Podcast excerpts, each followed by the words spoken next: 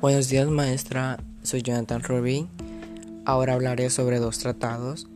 del cuidado del medio ambiente. El que más me interesaron, los que más me llamaron atención a mí y pues siento que serían los más que pues muchos países no, no aplican. Uno de ellos ha sido el tratado sobre el cuidado del aire o el aire limpio, que pues un ejemplo de ellos es Asia y el Pacífico. Asia pues sabemos que es una ciudad de primer mundo o primer mundista, la cual es de las más contaminantes al aire, dado la cantidad inimaginable de fábricas que ellos tienen,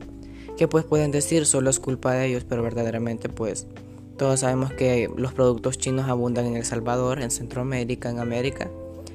en general pues, porque pues dado la exportación y el comercio abundante que hay pues en esos países, pero pues todos consumimos y consumimos que si incluso las botellas de agua, de la cristal, etcétera, pues con eso ya estamos contaminando porque pues en otras partes se han de hacer esas botellas que se consume el plástico, el cual consume la energía, el cual consume el agua, el, cual afecta la, a la atmósfera, el cual da dióxido de carbono, y el dióxido de carbono produce lluvias ácidas, la cual pues nos termina pues contaminando a nosotros. No solo la atmósfera, sino que hasta nosotros, dado que pues la lluvia ácida, como todos conocemos más o menos, producen bacterias, que se arruinan los cultivos, fenómenos a la tierra y etcétera. Otro de ellos también es el tratado que se dio en, en pues los países de Medio Oriente, los cuales se supone que no tendrían que perforar el suelo de la cantidad que lo están haciendo porque pues a pesar de que pues se supone que hay muchos pozos de, de, pues, de no de gasolina sino que de petróleo el cual se da la gasolina hay muchos pues en el desierto o en zonas llanas pero generalmente también están abajo del agua. Y pues se tardan hasta cuatro años tratando de perforar el suelo lo más posible para hallar petróleo y sacar el triple de dinero y generar sus millones, pero también están contaminando el suelo, el agua en donde están perforando y en sí pues esos camiones que se llenan de petróleo tienen que ir a dejar una fábrica y todos esos camiones ya están produciendo otra vez más dióxido de carbono. Después para hacer gasolina se lleva otra vez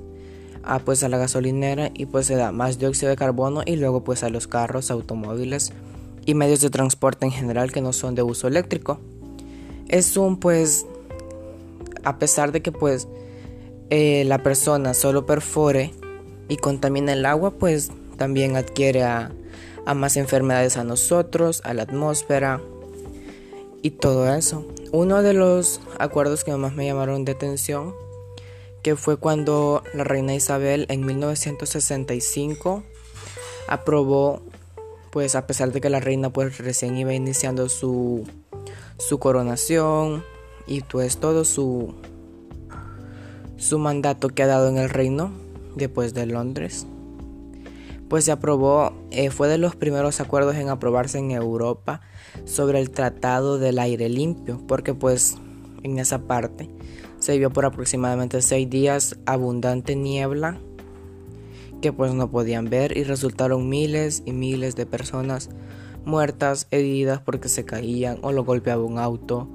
o pues una tos horrible que se daba en esos tiempos por la alta contaminación que había. Y pues siento que todos los países deberían de aplicar pues empezar por lo más mínimo que pues pueden decir, ah, el bus, que pues simplemente es un bus que está en mal estado, que el bus ya produce pues alta cantidad de dióxido de carbono más que lo más de lo normal pues deshacerse de eso, deshacerse de fábricas que son altamente contaminantes, que pues tiran sus desechos al río, cosas así. Pues siento que lo más mínimo que pues los gobiernos o cualquier compañía ve, pues es lo que realmente más afecta, porque cada vez van siendo más y más y más y más empresas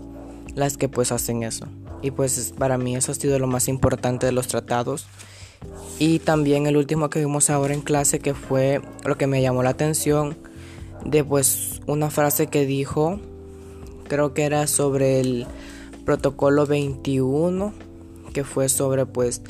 un mejor futuro. Para mí crear un mejor futuro sería eliminando pues los altos propulsores de dióxido de carbono y aumentar más el reciclaje.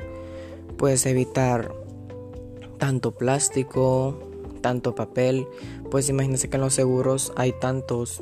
tantos recibos, tantos exámenes, que pues podrían haber otras formas de pues evitar tanta contaminación de papel y pues sabemos que el papel proviene de, pues, de los árboles y papel tiende a deforestarse miles y miles de árboles en El Salvador, Guatemala, que pues de Centroamérica son los mayores que dan esto de, de deforestación. Muchas gracias por escucharme.